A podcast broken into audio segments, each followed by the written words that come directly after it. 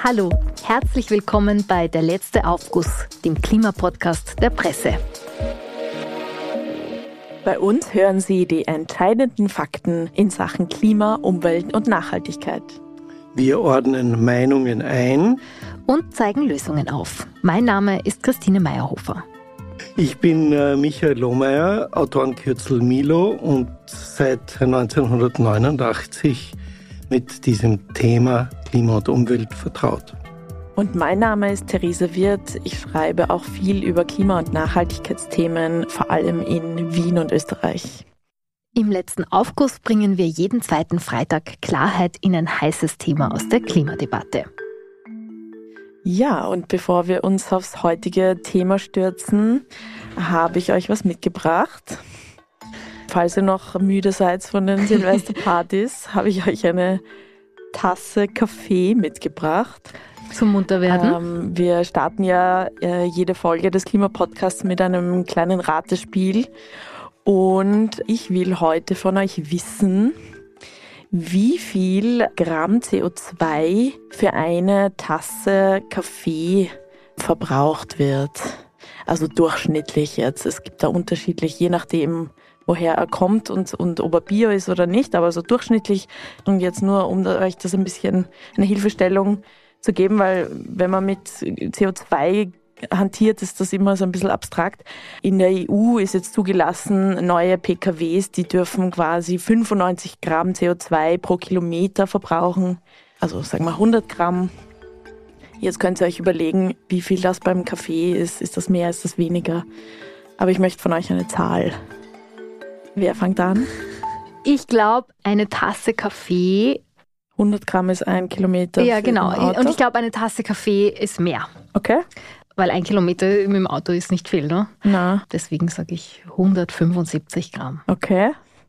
Also ich glaube, das ist deutlich mehr. Ist natürlich die Frage, was man alles hineinrechnet, aber ich würde mal sagen 500 bis 1000. Wow, okay. Hochgepokert. Leider falsch. Okay. Die Christine ist noch eher dran, aber auch ungefähr um das Doppelte verschätzt. 80 Gramm CO2-Äquivalente werden dadurch verursacht. Also weniger als ein Kilometer Autofahrt. Ja, genau. Nicht viel, aber bisschen ah, weniger. Das hätte ich nicht gedacht. Ja, auf jeden Fall eine neue Relation gelernt. Und das führt uns eigentlich schon zum heutigen Thema. Wir wollen nämlich heute darüber sprechen, wie und ob es überhaupt möglich ist, klimafreundlich zu leben. Da haben wir uns angeschaut, welche Lebensbereiche besonders CO2-intensiv sind. Wir haben ein bisschen recherchiert, welche Strukturen es bräuchte, damit ein klimafreundliches Leben möglich ist. Und wir werden darüber sprechen, ob es überhaupt relevant ist, was der oder die Einzelne tut. Und Theresa, weil du uns jetzt schon so schön raten hast lassen, frage jetzt ich einmal euch, ob ihr eigentlich euren persönlichen CO2-Fußabdruck kennt. Ich kenne ihn tatsächlich nicht. Ich habe das mal angefangen bei irgendeinem Online-Fußabdrucksrechner und das war so langwierig, dass ich wieder aufgehört habe.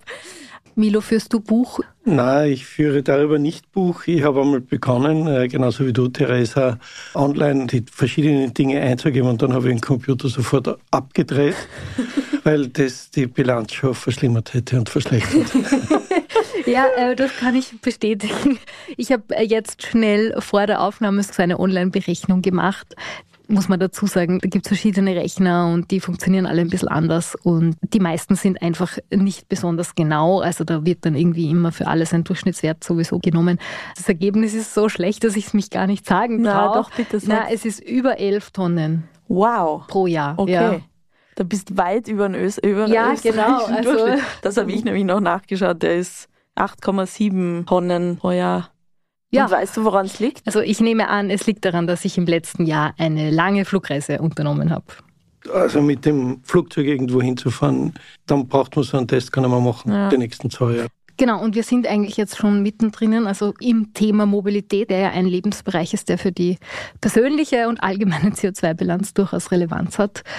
Was man jetzt aber zum Thema CO2-Fußabdruck noch dazu sagen sollte, bevor jetzt alle ihre Berechnungen anstellen, ist, dass dieser Begriff Carbon Footprint auf Englisch eigentlich eine Werbekampagne des Öl- und Gaskonzerns BP war. Die haben da im Jahr 2004 eben den großen Versuch gestartet, die Wahrnehmung hin zum individuellen Konsumenten zu legen, sodass der sich fragt, ja, wie viel CO2 verursache ich eigentlich, für was bin ich verantwortlich, um so ein bisschen die Aufmerksamkeit weg von den großen Konzernen zu lotsen, die ja deutlich mehr Verantwortung tragen für ihren CO2-Ausstoß. Ja, das war ein ziemlicher großer Coup von BP, würde ich sagen. Und das findet man ja echt überall. Was ich aber noch sagen möchte, ich habe das nämlich auch äh, mir kurz angeschaut und es war nicht BP, die das erfunden hat. Erfunden haben es tatsächlich schon in den 90er Jahren zwei Wissenschaftler, Mathis Wackernagel und William Rees, die das Konzept eben von dem Carbon Footprint sich ausgedacht haben. Es war aber dann halt überhaupt nicht bekannt und BP hat es dann richtig bekannt gemacht. Und in einem Interview aber mit dem, dem Schweizer Wackernagel, der hat natürlich, sieht das auch kritisch, dass das so gekapert wurde, aber meint, unterm Strich ist es besser, es ist jetzt bekannt, als es ist gar nicht bekannt. Also das ist durchaus nachvollziehbar, dieser, dieser Gedanke und diese Aussage. Aber diese Blitzableiterfunktion darfst du natürlich nicht haben. Und der ist ja seinerzeit auch von BP sehr gerne aufgegriffen worden. Damals hat sich dieser Konzern ja umbenannt, hat nicht mehr von sich gesprochen als British Petroleum, sondern Beyond Petroleum, was mhm. natürlich ein Marketing-Gag sondergleichen gewesen ist, der aber dann mit den diversen Ölunglücken irgendwie über Bord gegangen ist und dann hat niemand mehr über Beyond Petroleum gesprochen. Trotzdem ist es halt hängen geblieben, dass wir als KonsumentInnen da jetzt quasi verantwortlich sind, oder? Das stimmt, wobei diese Grundaussage ja nicht ganz falsch ist. Als Konsumentinnen sind wir natürlich auch in der Pflicht, aber mehr noch sind die Unternehmen in der Pflicht, ganz mhm. klar. Und die Regierungen. Und die Regierungen. Was sind denn jetzt die Bereiche, wo man sagt, da als Einzelner, das sind Lebensbereiche, da, die sind besonders ausschlagkräftig in so einer persönlichen CO2-Bilanz? Ja, ich finde, also beim Verkehr waren wir eh schon, also Mobilität, Verkehr ist ja immer noch eines der Sorgenkinder in der, in der Klimabilanz in Österreich. Und ob du ein Auto hast oder nicht, also gerade in Wien ist es natürlich, kann man das sehr gut beeinflussen. Ich wage zu behaupten, dass man in Wien kein Auto braucht.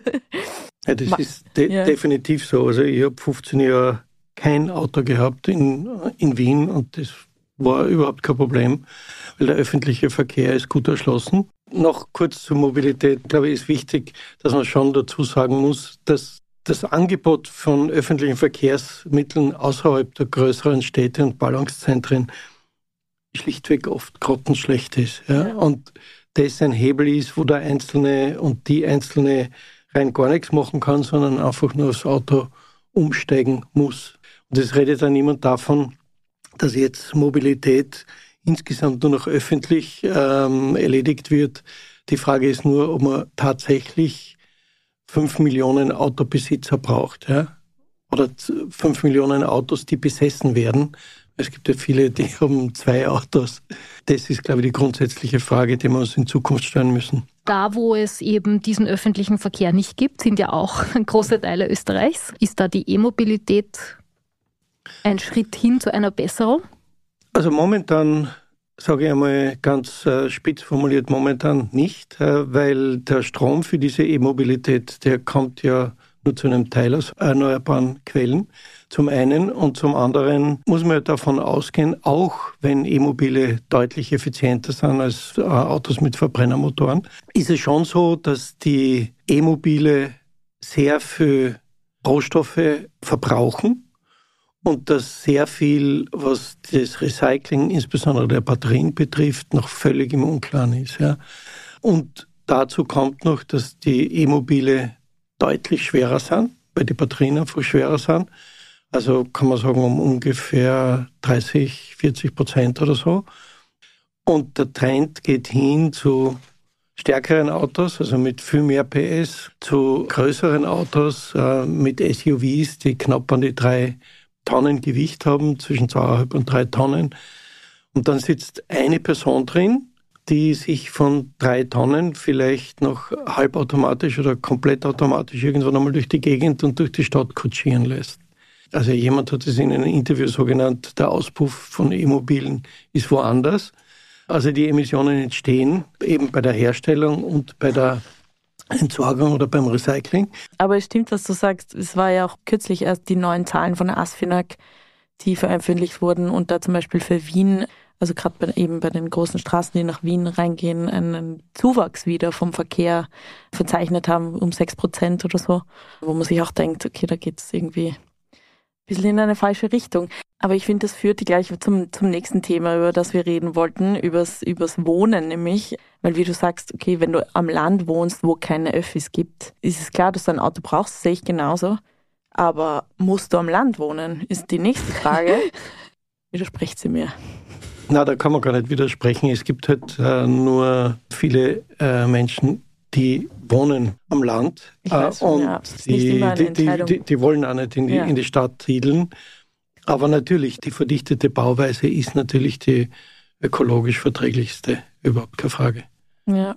Was natürlich wieder dafür spricht, dass man ein eigenes Haus hat am Land, da ist es wesentlich einfacher, über die Heizart zu entscheiden, was du ja in Wien oder in einer Großstadt, wo du oft abhängig bist vom Vermieter oder ob da überhaupt Leitungen da sind, die richtigen für die Fernwärme etc. oder Platz für eine Erdwärmepumpe, da hast du oft einfach wenig Spielraum als wohnende Person, da das zu beeinflussen. Was bei einem Haus natürlich, vorausgesetzt du hast die Mittel dazu, die Ressourcen, viel einfacher ist. Ja, als Mieter in einem Wohnhaus, in einem Mehrparteienhaus kann man das eigentlich alles gar nicht beeinflussen.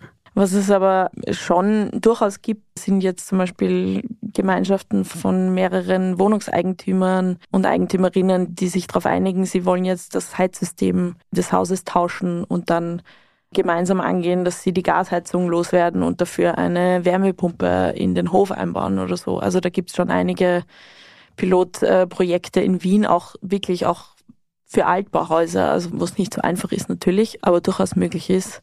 Es fällt eher in die Kategorie Mutmacher als massentauglich. genau. Stimmt. Na, massentauglich wäre es wahrscheinlich schon, aber da äh, ist natürlich insbesondere der politische Rahmen gefragt, aber über das werden wir noch später ein bisschen reden. Da kommen wir dann gleich dazu. Davor frage ich euch noch, wie haltet ihr das so mit dem Fleisch? Ja, ähm, ich esse immer noch Fleisch. Bei mir hat sich also der Fleischkonsum tatsächlich extrem reduziert und das ist schon durch mein schlechtes Klimagewissen dem geschuldet. Also es ist ein großer Hebel, den man beeinflussen kann, äh, gerade Ernährung. Ähm, je weniger tierisch Fleisch und, und Milchprodukte, desto weniger CO2-Emissionen produziert man. Das ist bei dir, Milo. Ich würde nicht sagen, dass ich gar kein Fleisch ist, aber ganz, ganz selten. Und da muss man halt schauen, wie auch bei den Bioprodukten, wo kommen die her, von wem, äh, wie nachvollziehbar sind die Ketten etc. etc. Das ist ganz wichtig. Ich wollte dazu noch einen interessanten Aspekt reinbringen, der mir davor nicht so klar war. Das ist in einem Bericht gestanden von dem Verein Landschaft Leben, die sich um Aufklärung von äh, Nahrungsmitteln und Ernährung, die sich damit beschäftigen. Und die haben quasi ausgerechnet, also eine Kuh, die auf der Alm aufwächst und total naturnah und bio und so weiter lebt, jetzt in der Klimabilanz viel schlechter abschneidet als jetzt ein hocheffizienter Rindermastbetrieb, wo sogar vielleicht noch Soja aus Brasilien verfüttert wird. Aber weil eben diese Kuh auf der Alm viel länger braucht, um dieselbe Masse zu erreichen und dadurch viel mehr Methan ausstößt, dann im Endeffekt in der Klimabilanz das schlechtere unter Anführungszeichen Fleisch produziert. Man kann das natürlich dann wieder relativieren und sagen, okay, das ist für die Biodiversität dafür viel besser, die Alm und so Tierwohl. weiter. Tierwohl. Aber ja, es ist nicht immer so ganz eindeutig, wie es vielleicht auf den ersten Blick erscheint. Österreich ist im Fleischessen ziemlich vorne mit dabei. Da werden 60 Kilo pro Jahr pro Kopf verzehrt. Der Richtwert der Ernährungspyramide wäre so bei 21 Kilogramm. Also da geht es bei der Ernährungspyramide aber jetzt einmal nur um gesundheitliche Aspekte, also was für einen selber gut wäre. Es gibt allerdings auch, das ist letztes Jahr konzipiert worden von der WU und dem WWF gemeinsam, eine sogenannte Klimaernährungspyramide. Und da wird so- sowieso noch einmal weniger Fleisch empfohlen, nämlich einmal pro Woche ein fettarmes weißes Fleisch, rotes Fleisch maximal alle zwei Wochen. 15 Kilo ungefähr pro Jahr. Ne? Da gibt es gibt's auch noch ein weiteres Modell, das sogenannte Planetary Health Diet, auch so ein Ernährungsmodell, das quasi die planetaren Grenzen sozusagen einbezieht in ihre Empfehlungen oder beziehungsweise eben eine CO2-arme Ernährung. Da sind die Empfehlungen dann etwa ähnlich. Wie ist das eigentlich bei dir? Isst du Fleisch? Ich versuche schon mein ganzes Leben lang kein Fleisch zu essen, aber eigentlich gelingt es mir wirklich gut, ein paar Mal im Jahr Fleisch zu essen und nicht öfter. Ja. Mit Maß und Ziel geht es ja und ist das äh, ökologische ja. überhaupt kein Problem. Die Ernährung ist einer der Schlüsselfaktoren, nicht nur in der ganzen CO2-Diskussion, sondern auch, in, wenn man über Artenvielfalt, ja. Biodiversity spricht, über den Zustand der Böden, die Mobilität und die Transporte, die dadurch ausgelöst werden und so weiter und so weiter. Also das ist zweifelsohne ein Schlüsselfaktor. Ja, äh, das ist ein guter Punkt, weil gerade dieses regionale und saisonale vor allem Essen, also beim Gemüse zum Beispiel, Zunächst äh, möchte ich noch ein Vokabel aufgreifen, die Regionalität. Das ist so total in Mode in allen Supermärkten, wo man unterwegs ist, ist immer von Regionalität in jeder Werbung davon die Rede. Und Regionalität ist dann schon auch die Frage, wie man das konkret definiert. Und wenn man es wirklich sauber, das heißt nachhaltig und ökologisch definiert, bedeutet das, dass nicht nur also Qualitätsstandard eingehalten werden und nicht nur ein Bio produziert wird, sondern dass insgesamt etwas produziert wird und in, diese, in einer bestimmten Region etwas geschieht, dass die Region sich weiterentwickeln kann, bessere Produktionsbedingungen für die in der, in der Landwirtschaft, es gibt mehr Jobs in der Region etc. etc. Das, was ja sehr oft auch im Biobereich passiert, das ist eine Massenproduktion ohne Pestizide. Und das ist natürlich immer noch besser, weil keine Rückstände von Pestiziden dabei sein können. Aber es ist natürlich nicht dieser andere ganzheitliche Zugang da wären wir schon beim nächsten Thema, nämlich beim Thema Konsum. Wir alle kaufen Sachen, wir brauchen manche Sachen, wir können nicht ohne gewisse Sachen. Dabei wäre ja immer die ökologischste Variante, etwas nicht zu kaufen oder gar nicht zu brauchen. Du, glaube ich, hast diese Grenzziehung sehr genau und sehr gut gemacht. Ja. Es gibt einfach Dinge, die man benötigt. Ja. Und die, die man benötigt, kann man oder sollte man nach äh, gewissen Kriterien auswählen. Also die erste Frage ist, brauche ich es wirklich? Was brauche ich genau? Die nächste Frage ist dann, okay, was muss dieser Gegenstand leisten? Wenn es Kleidung ist, muss es langlebig sein oder soll es nur Fast Fashion sein? Und, und das sind diese Punkte und die Pole, zwischen denen man als Konsument und Konsumentin hin und her pendelt und sich dann überlegen muss, okay, was ist mir wichtig? Oder eben gebrauchte Sachen, oder? Hast du oder auch gebrauchte also Sachen. Also das finde ich ja voll schön, dass das jetzt eigentlich auch wirklich zum Trend geworden ist. Also Vintage-Kleidung. Ähnlich ist es bei elektronischen Geräten noch nicht ganz so, so viel, aber, aber ich sehe da schon ein bisschen eine Trendwende. Aber. Wenn ein Gerät, gerade ein elektronisches Gerät, defekt ist ja, und rein aus der Perspektive des Stromverbrauchs jetzt nur auf ein neues Gerät umzusatteln, dann braucht man halt zwischen fünf und zehn Jahre, je nachdem welches Gerät es ist, um wirklich diesen Break-Even äh, zu erreichen, dass das neue Gerät äh, effizienter, energieeffizienter ist und sich insgesamt positiv aufs Klima und auf die Umwelt auswirkt, aber nur dann, wenn das ursprüngliche Gerät dann nicht mehr verwendet wird. Wenn das weiterverwendet ist, wird, dann hat man ja ein, zusätzlich, ein zusätzliches Gerät sozusagen angeschlossen. Also man hat dann noch einen Kühlschrank zum Beispiel oder noch eine Tiefkühltruhe. Das heißt, aus dieser Perspektive ist die Reparatur immer die bessere Variante. Und dass es oft so die geplanten Breakdowns von Geräten gibt, das ist natürlich etwas, wogegen man auf politischer Ebene wieder etwas unternehmen muss. Das geht gar nicht. Eine Reparatur, sagst du, ist dann immer das Bessere, aber es gibt ja auch total viele Anbieter, die eben keine Reparatur mehr vornehmen von ihren Produkten. Oder, oder die Reparatur ist so teuer, dass das neue Produkt günstiger ist. Das wollte ich euch auch gerade sagen, ja. Wenn ich mein Gerät um 500 Euro kaufen kann und die Reparatur ein Tausender kostet, dann was werde ich schon machen? Oder braucht es einfach klare Vorgaben, was das Design von Geräten betrifft, zum einen und zum anderen eine klare Richtung der Politik, die sagt, okay, das ist wünschenswert und das ist nicht wünschenswert. Ja, was sich, glaube ich, ganz gut herauskristallisiert hat bisher, ist, dass die klimafreundlichere Wahl gar nicht immer die einfachere ist. Sie ist oft teurer, äh, um einiges aufwendiger, oft unbequemer.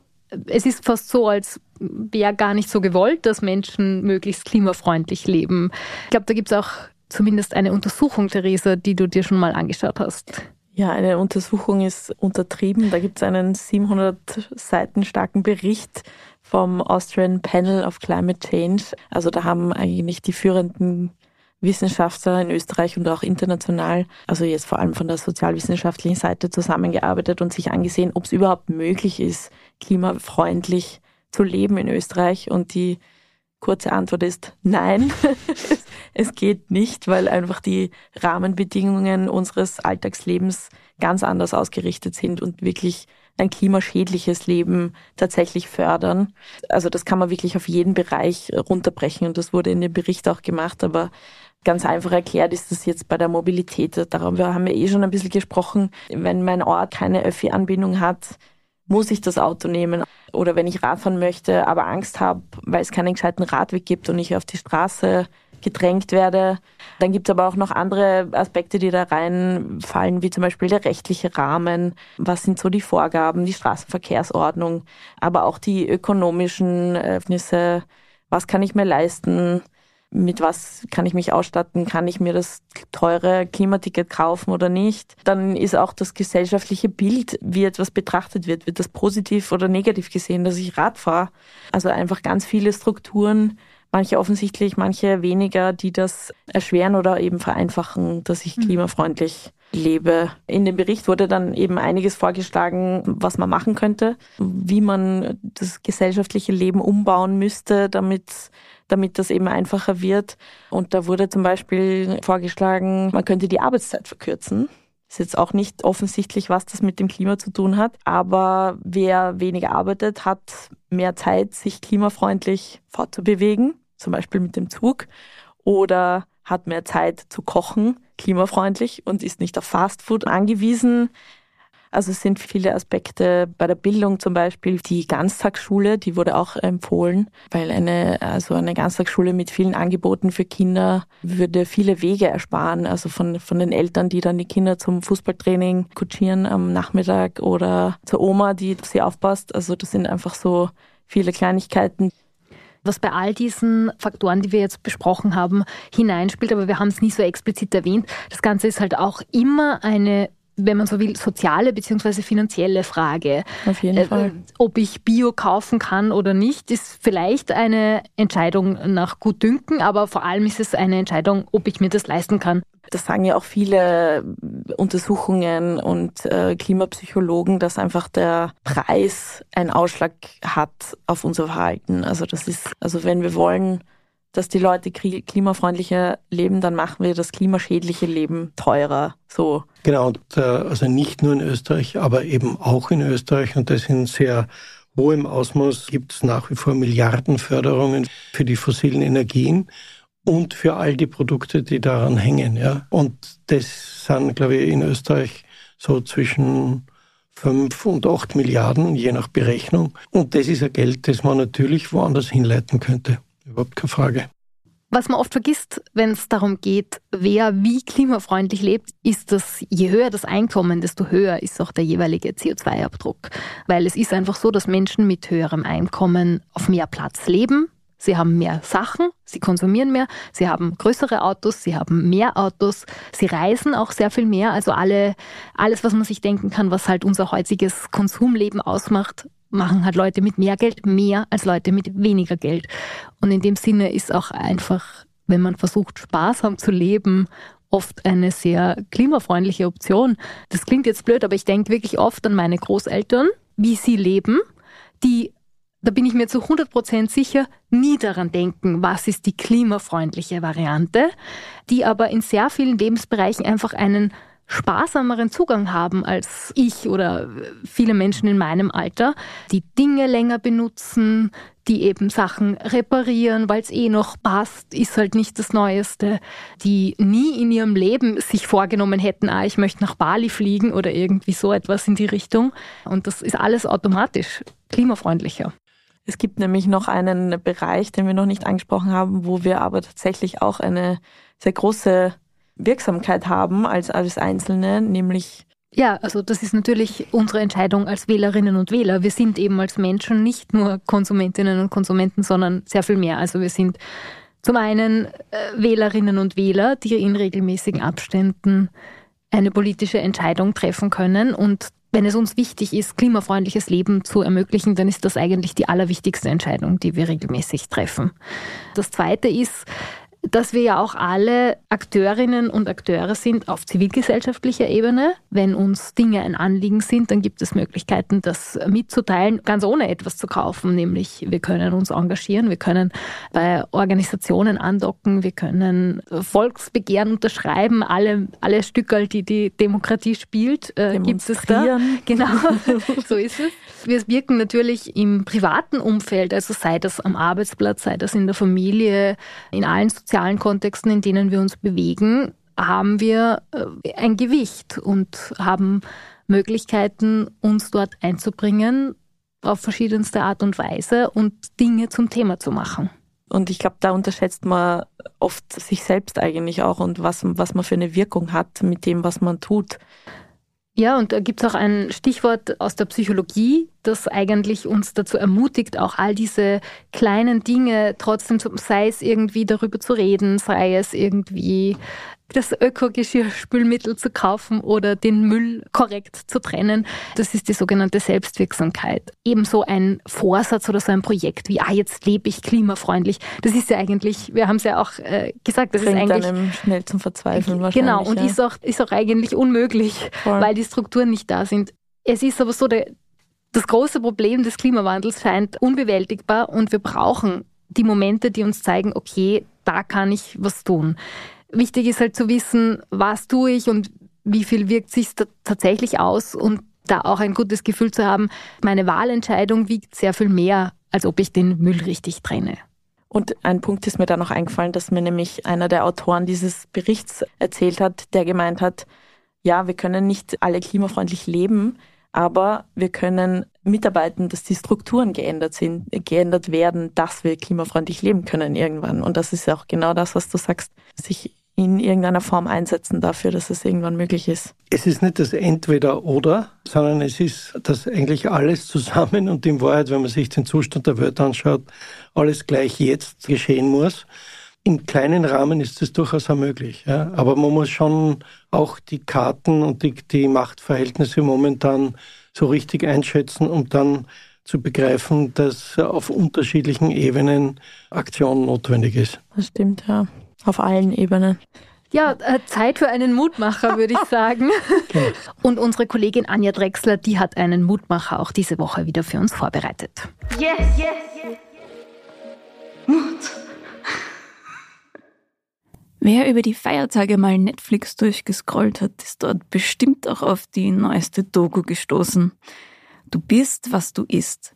Ein achtwöchiges Ernährungsexperiment mit eineigen Zwillingspaaren. Dabei stand zwar gesunde Ernährung im Vordergrund, aber während ein Zwilling weiterhin Fleisch essen durfte, musste sich der zweite vegan ernähren. Das Ganze zeigt tatsächlich eine Studie der Stanford-Universität und die Ergebnisse sind ziemlich eindeutig. Die veganen Zwillinge haben durch die Bank ihre Werte verbessert. Das heißt, sie hatten deutlich niedrigere Cholesterinwerte, bessere Herzgesundheit, bessere Darmflora und so weiter. Und laut dieser Studie kann pflanzenbasierte Ernährung sogar das Altern verlangsamen. Die Forschenden wollen damit jetzt nicht zur veganen Ernährung bekehren. Sie sagen, dass es wichtiger ist, dass man mehr pflanzliche Lebensmittel zu sich nimmt. Yes, yes, Also cool, ja. es kommt jetzt nicht so ganz überraschend, dass es gesünder ist. Das ist, glaube ich, eh schon hinreichend bekannt gewesen. Aber dieser 1 zu 1 Vergleich mit den Zwillingen ist schon noch einmal ziemlich plakativ und zeigt das ziemlich gut auf. Und ich finde, das ist ja ein Aspekt, den man oft vergisst in dieser ganzen Klimadebatte, dass man, wenn man bewusst klimafreundlich lebt, oft einen irrsinnigen persönlichen Vorteil daraus ziehen kann, wie eben zum Beispiel, dass man viel gesünder lebt. Das war's für heute mit unserer Folge von Der letzte Aufguss. Links und Informationen zu allem, was wir heute genannt haben, finden Sie wie immer in den Shownotes. Zum Beispiel, äh, Theresa, dein Artikel über den Strukturbericht des EPCC. Und wenn Ihnen diese Folge gefallen hat, dann abonnieren Sie doch diesen Podcast, reden Sie darüber und empfehlen Sie uns weiter. Schreiben Sie uns unbedingt Ihre Meinung zu dem heutigen Thema klimafreundlich leben. Geht das überhaupt? An podcast.diepresse.com. Wir freuen uns über Anregungen, Kritik oder auch Themenwünsche. Wenn Sie noch mehr Lust auf Klimageschichten bekommen haben, dann schauen Sie doch auf die Presse.com slash Klima Dort gibt es Analysen, Meinungen und Reportagen rund ums Klima auch zum Nachlesen. Und Leserinnen der Presse-App können den Themenbereich Klima in der App abonnieren und bekommen so regelmäßig Push-Benachrichtigungen, wenn sich beim Thema Klima etwas ganz besonders Spannendes tut oder wir etwas Lesenswertes für Sie geschrieben haben. Uns hören Sie wieder am Freitag in zwei Wochen. Bis dahin lesen Sie uns, schreiben Sie uns. Bis zum nächsten Mal.